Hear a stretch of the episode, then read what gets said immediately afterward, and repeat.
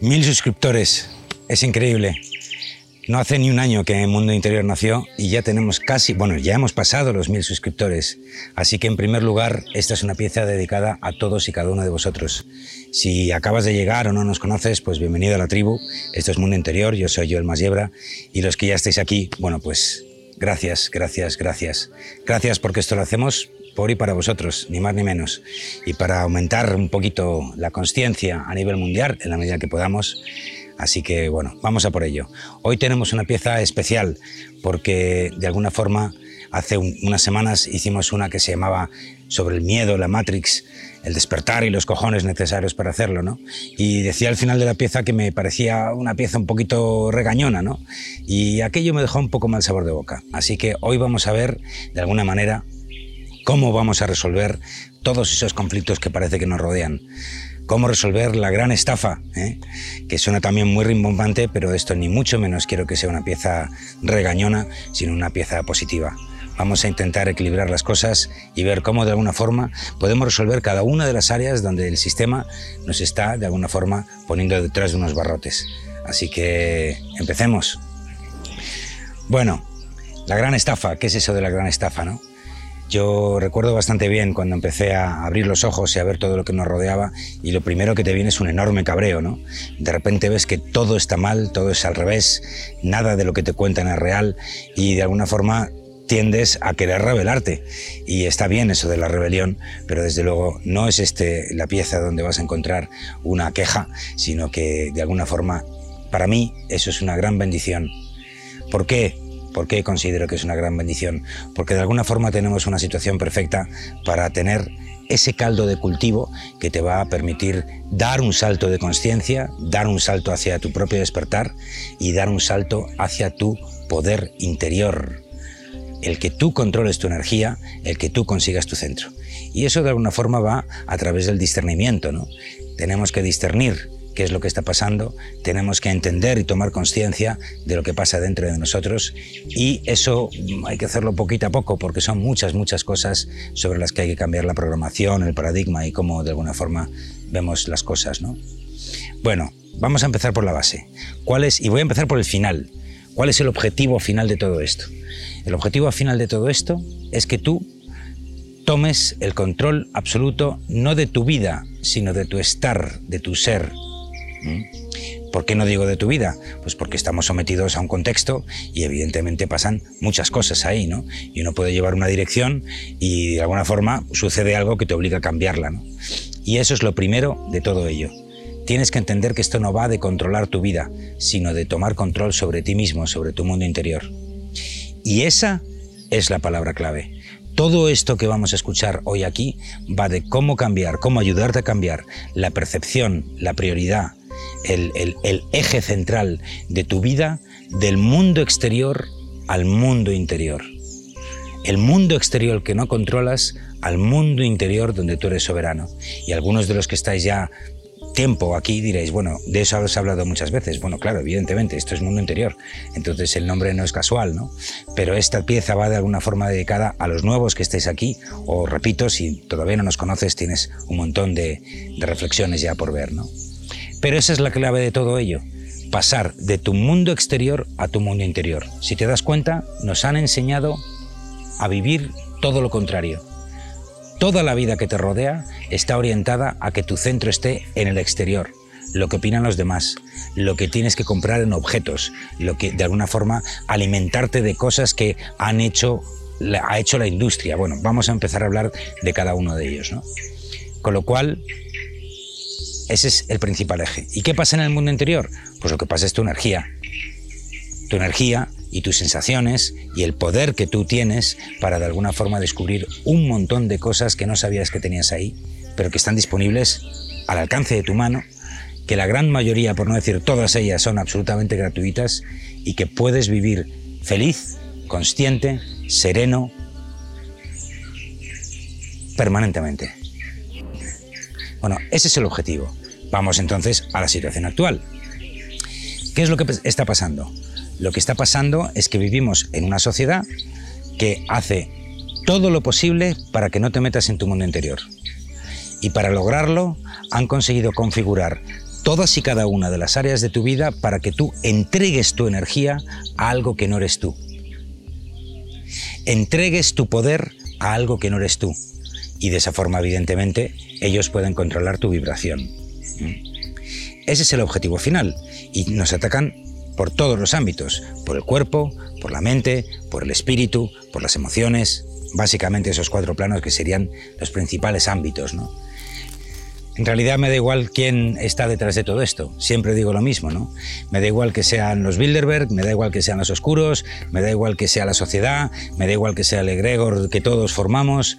Da igual, da igual quién está detrás de la Matrix, porque esto no va de romper el sistema, esto va de romper tus creencias y de que tú de alguna forma te reprogrames para poder conseguir vibrar de otra manera. ¿Mm?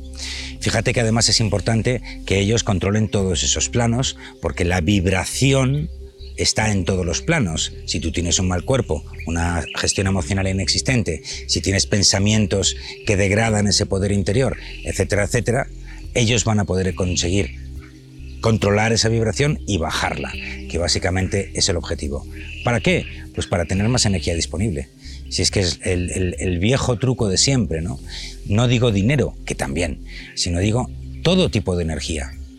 Controlan energéticamente todo nuestro entorno. Han creado una cárcel perfecta. Bueno, dicho esto, vamos a empezar a ver cómo han conseguido eso las diferentes estadios. Voy a empezar quizás por lo más general y voy a acabar por lo más particular, pasando incluso por el sexo. ¿eh? Vamos a empezar por lo más alto de todo.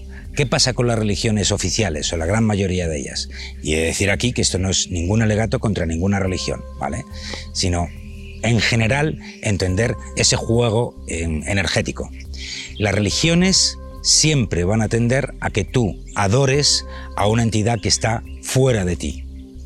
Esto lo hemos vivido absolutamente todos. Rezamos a un Dios, a una entidad, a un santo o a un lo que sea, para de alguna forma entregarle nuestra energía a través del rezo y que esa entidad solvente nuestra vida por nosotros ha llegado a tal absurdo, por lo menos en España, donde hay cientos de vírgenes, ¿no?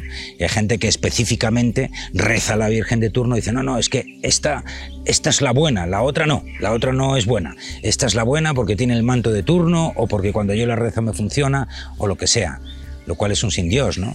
Eh, cuesta pensar que esa virgen en concreto es diferente a la otra, pero la gente está ahí. Entonces, toda esa energía de toda la gente orando a todos esos dioses es energía que tú pierdes y entregas. ¿Cuál es el antídoto? No es ir en contra de las religiones y mucho menos de esas deidades, porque de hecho, te diré un secreto, esas deidades son reales y están vivas y siguen vivas. Lo que pasa es que no trabajan contra nosotros, sino que trabajan con nosotros. Y no hay que más que leer un poquito las diferentes religiones tradicionales, las diferentes tradiciones, para saber que la Virgen María es igual que Isis, etcétera, etcétera, etcétera. ¿no? Y siempre hay además detrás un dios masculino y femenino, Shiva y Shakti. Y esos dioses no son ni más ni menos que seres más evolucionados que tienen algo resuelto que nosotros no tenemos resuelto, que son esas mismas energías en ti, esa parte masculina y esa parte femenina que hay en todos nosotros, el yin y el yang, que de alguna forma tenemos que desarrollar. Tienes que desarrollar tu dios interno, el sagrado masculino, y tienes que desarrollar tu diosa interna, independientemente, repito, del género que seas. Yo tengo una diosa interna, tú, mujer que estás viendo esto, tienes un hombre, o mejor dicho, un dios interno, un sagrado masculino dentro de ti. Eso que es un abstracto, porque no estábamos hablando de seres concretos, sino de tipos de energía, lo puedes resolver dentro de ti. La muestra está en que si tú puedes ver esa deidad fuera, es porque tienes un modelo energético, un concepto de esa energía dentro de ti. Eso me lo voy a llevar a la pareja, pero no lo voy a desarrollar si tú ves lo divino que hay en tu pareja, es porque tienes una plantilla, un marco de esa energía dentro de ti. En realidad, no le estás viendo a él, te estás viendo a ti a través de él o de ella, que es diferente. Con lo cual, evidentemente, tienes que honrar a los dioses, a tu pareja o a todo lo que tú quieras donde veas esa energía, pero honrarlos por reflejar la energía que hay en ti. Hay que rezar, por supuesto, pero tú no rezas a la deidad. Y vamos a quitar la palabra rezar y vamos a poner, poner la palabra meditar, orar, meterse en sí mismo y trabajar con tu yo soy, con tu poder interior que es el que realmente tienes que desarrollar. Nada está por encima de tu yo soy. Absolutamente nada está por encima de tu yo soy. Incluso, y eso lo he dicho ya varias veces, en la Biblia había, había, no pocos pasajes donde el Maestro Jesús hablaba de que no necesitas ningún intermediario para llegar a Dios porque Dios está en ti. Tú y yo, decía él, somos hermanos. Eso lo hablábamos con un poquito más de profundidad en aquella famosa y muy exitosa pieza de Ha nacido el Cristo en ti, que te dejo por aquí. Bueno, entonces la religión, las religiones, están especializadas en captar la energía espiritual de la gente. Esto que parece un sacrilegio, lo que acabo de decir, uno puede desmontarlo muy fácilmente, ¿no? Simplemente dos datos. Si tanta riqueza tienen y tanto dicen que hay que ayudar a los pobres, ¿por qué no la reparten? Segundo dato, ¿dónde está el sagrado femenino en Santa Madre Iglesia? ¿Mm? Y lo dejo ahí. ¿Mm? Eso es una de ellas, religiones. ¿Puedes encontrar con un, camino de eh, espiritualidad o crecimiento dentro de la religión? Por supuesto que sí. Todos los caminos tienen un pozo de verdad dentro de sí. Entonces, no es una cuestión de ir en contra de los principios que defiende la, la, religión, sino de la institución concreta y de cómo esa institución maneja la energía y en concreto cómo tú das la energía a, esa, a esos rituales, ¿no? Y si no, date un paseo por España en la Semana Santa y verás perfectamente de lo que estoy hablando.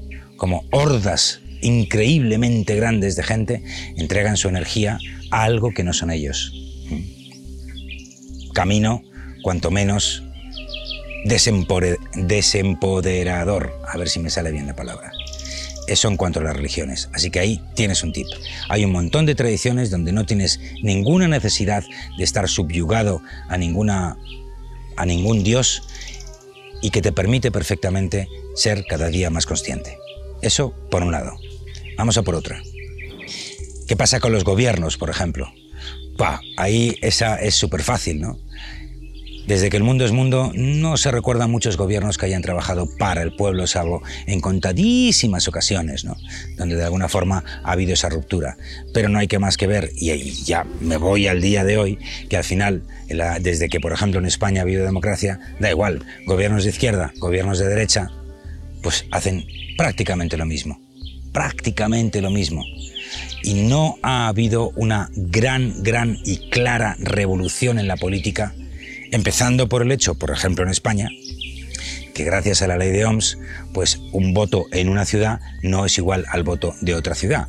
Ellos crean sus ponderaciones y sus equilibrios de absolutamente de espaldas al, pueblo para que no haya una democracia real representativa. ¿no? Ellos mismos eligen a los jueces sin ir más lejos. Vale, eso es así. ¿Qué hacemos entonces? Vuelve al concepto de tribu, vuelve al concepto de gente que tengas cerca y que no sea un gobierno de la mayoría a la minoría, sino al revés. La Europa de los pueblos se decía originalmente cuando se creó la Unión Europea, ¿no? Y yo me pregunto si eso está siendo realmente hoy así. Yo creo que no. La Europa de los pueblos debería ser donde desde las propias comarcas, desde el propio pueblo, desde el, propio alcalde que gobierna en tu cuerpo, eh, perdón, en tu pueblo, tú puedas de alguna forma eso vaya hacia afuera y de alguna forma esa representación sea cada vez más equitativa, pero respetando en primer lugar el individuo y no en último lugar el individuo. Así que desconéctate. Esto sí que es un, quizás un alegato antisistema, pero lo siento mucho. Si quieres votar, perfecto, vota, pero yo desde luego defiendo mi derecho a no votar mientras no tenga un sistema que realmente me represente a mí y a los demás de forma equitativa, ¿no? ¿Qué es lo que produce eso?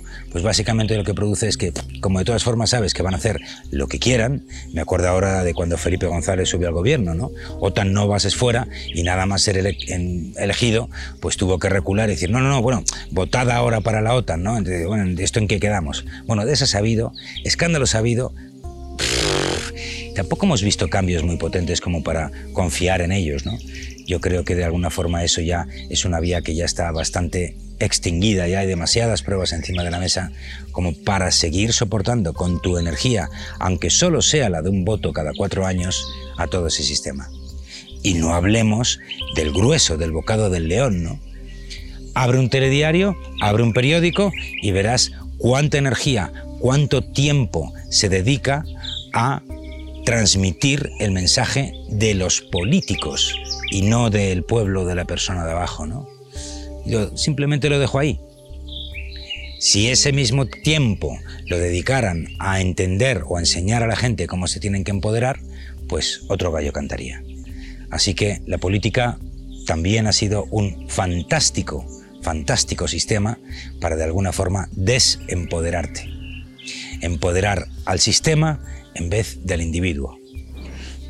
Y esto que acabamos de decir, bueno, pues es obvio que la prensa, los medios de comunicación de masas, pues de alguna forma no están para traerte la verdad, sino para traerte un discurso, una narrativa que fomenta pues a los políticos, ¿no? principalmente, y lo que ellos quieren contar no solo los políticos, ¿eh? también la industria, sin lugar a dudas. Yo mismo he trabajado en varios entornos o en empresas que tenían jefes de prensa, donde claramente y de forma totalmente abierta y descarada, yo te pongo publicidad, te pongo porcentaje publicitario o, presupuesto eh, publicitario, mejor dicho, si omites ciertos temas o apagas ciertas crisis, ¿no?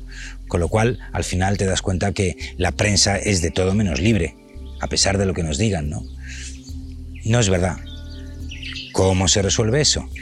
Apaga la televisión, cierra tu periódico y aliméntate de información que pueda de alguna forma elevar tu vibración, darte un nivel de conciencia mayor.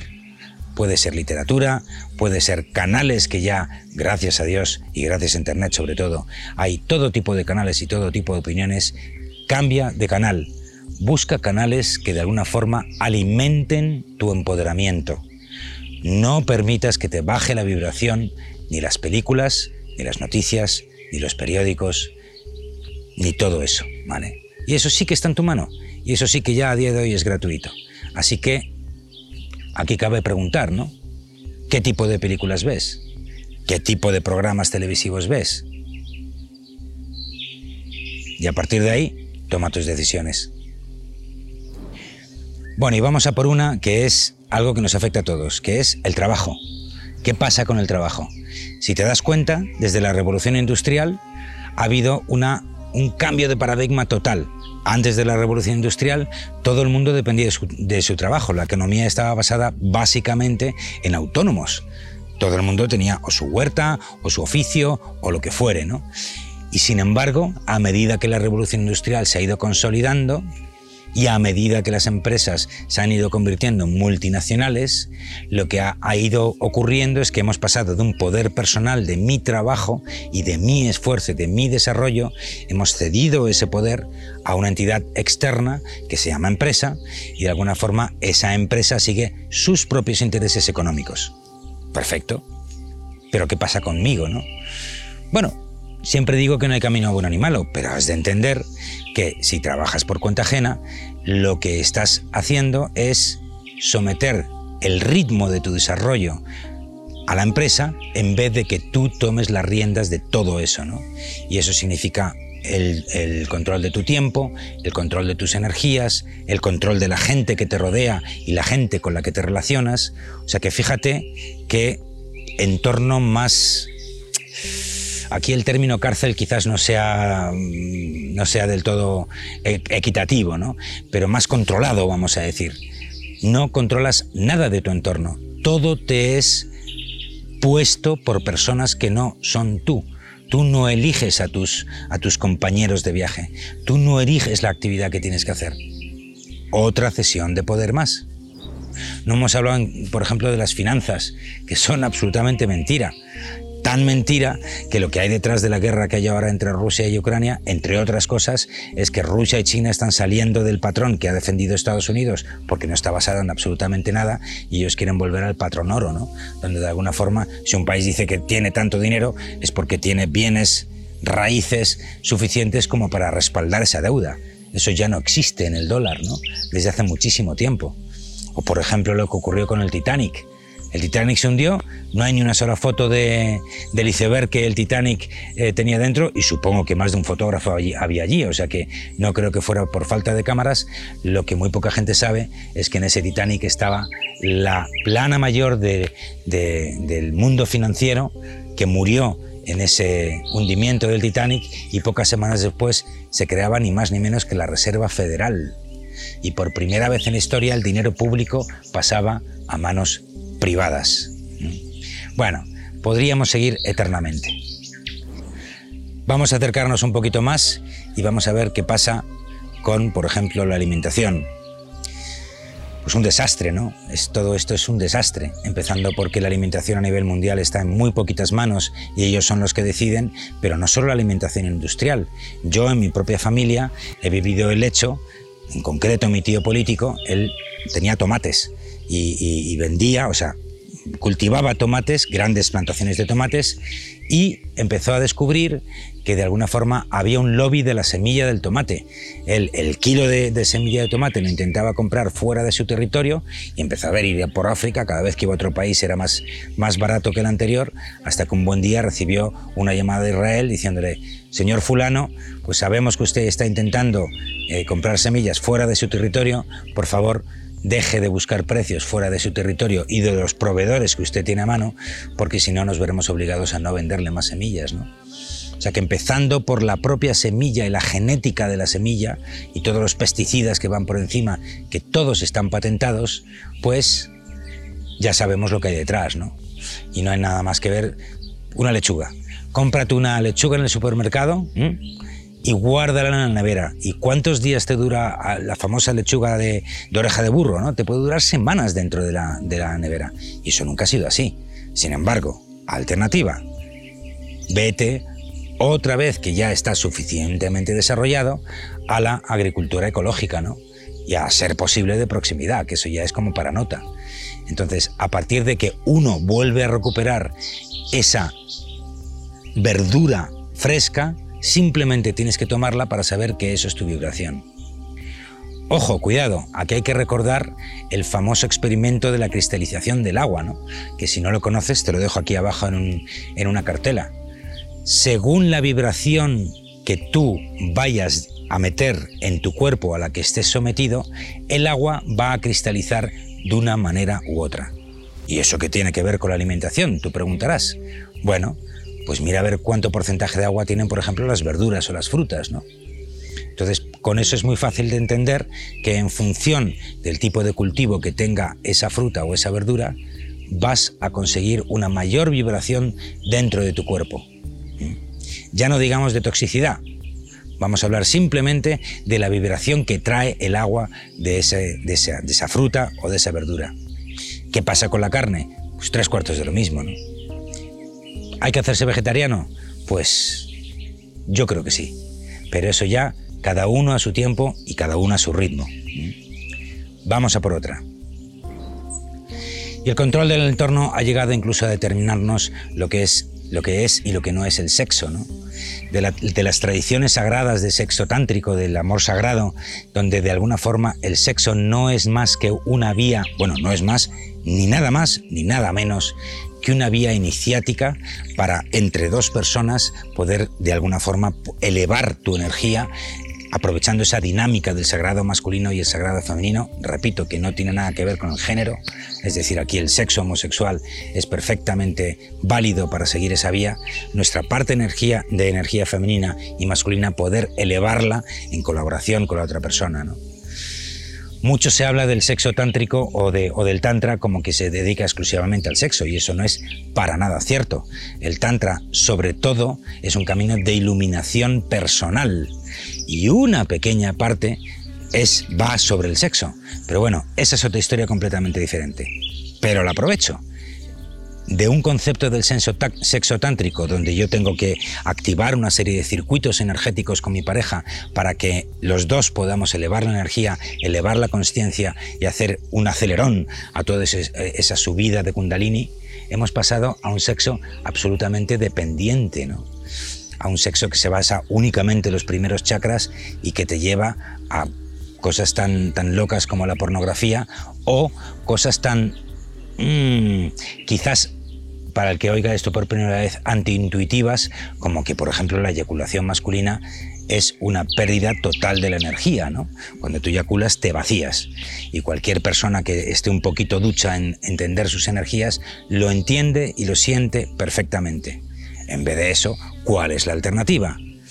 Pues entender que el sexo es algo sagrado y que esa energía que activamos en el sexo es algo que nos va a permitir llegar mucho más rápido a unos cotas de vibración y de activación de los chakras y de activación del amor y de activación de nuestro cuerpo luminoso mucho más eficaz que si lo hacemos en, soledad o que incluso, por supuesto, puede el sexo tántrico incluir lo que se llama el tantra blanco, ¿no? donde no hay eh, intercambio sexual con la pareja. ¿no? Nos han enseñado todo mal, se puede perfectamente vivir sin eyacular y ya hay muchísima, muchísima información al respecto desde hace miles y miles de años. O sea que nos lo han vendido al revés. Ya no digamos en el sexo la cosificación de la mujer o la banalización de, lo que es el propio intercambio sexual en dos, tres, cuatro posturas que más o menos todos conocemos y que de alguna forma está haciendo tantísimo daño. ¿no? Date un paseo por ahí por internet de un montón de charlas que hay de psicólogos y sexólogos hablando del daño que la pornografía está haciendo a las nuevas generaciones, ¿no? porque han aprendido sexo en internet y ahí todo es súper explícito, súper duro y súper radical. Bueno, respiremos un poquito, ¿no? Vuelvo a repetir, es una cárcel, cuasi perfecta, pero es maravilloso, porque de alguna forma eso nos da un lienzo donde nosotros podemos detectar cuáles son nuestras pautas y tomar el control de todas y cada una de esas energías, ¿no? A nivel de cuerpo, pues hablamos de alimentación, hablamos del sexo, hablamos también de la parte emocional, ¿no? Eh, donde de alguna forma, a través de las películas, a través de las noticias, a través de las guerras, pues de alguna forma nos sacuden esa parte emocional, ¿no? Pero también la parte espiritual y mental y espiritual, la parte mental, la política la parte espiritual. Bueno, podríamos seguir eternamente, ¿no? Bueno, y ahora ya, para acabar, todo depende de ti, ¿no? Una vez más, hemos empezado así y evidentemente así tenemos que terminar, ¿no? De alguna forma tenemos que vencer la pereza, tenemos que vencer la soledad de esas primeras fases donde tú empiezas a desconectarte de un montón de sistemas de pensamiento y un montón de sistemas políticos y todos esos egregores que te rodean y lo primero que uno siente es soledad, ¿no? Dices, eh, estoy solo, no encuentro ya gente, ¿qué va a ser de mí? No tengo amigos. Bueno, pues evidentemente evidentemente. Cuando uno cambia de un egregor de estos gigantes que hay antes de engancharte en otro y encontrar a las personas, pues siempre tiene que haber una fase de reflexión, de reposo, de, de calma y de alguna forma también en esa fase intermedia entre que uno se desengancha de un sitio y se conecta a otro sistema, pues salen cosas van a salir emociones, van a salir cabreos, van a salir un montón de, peros, un montón de excusas y todo eso hay que limpiarlo, hay que limpiarlo. Siempre he dicho, no tomes decisiones rápidas. Esto no va de ir rápido. Bastante nos han enseñado en el sistema ir rápido, cada vez más rápido, y sigue, y sigue, y sigue. Sobre todo en el trabajo, ¿no? Tienes que ir siempre galopando, siempre galopando hacia uno no sabe muy bien qué objetivo y sobre todo y lo más importante, es un objetivo que marca la empresa, que no marcas tú en tu vida, ¿no? Y eso es veneno puro. Eso es veneno puro para tu propio desarrollo, donde tú tienes que ser el dueño y señor de tu crecimiento interior. Bueno, espero haberte dado algunos tips. Si eres nuevo, no te asustes, hay muchas herramientas para salir, recuerda que no estás solo, ni muchísimo menos, y si ya has venido por aquí, bueno, pues gracias por estar. Mil, ya vamos por mil veinte o así. Una pasada, es increíble. Somos muy felices. Yo soy Jan Masiebra y esto es Mundo Interior.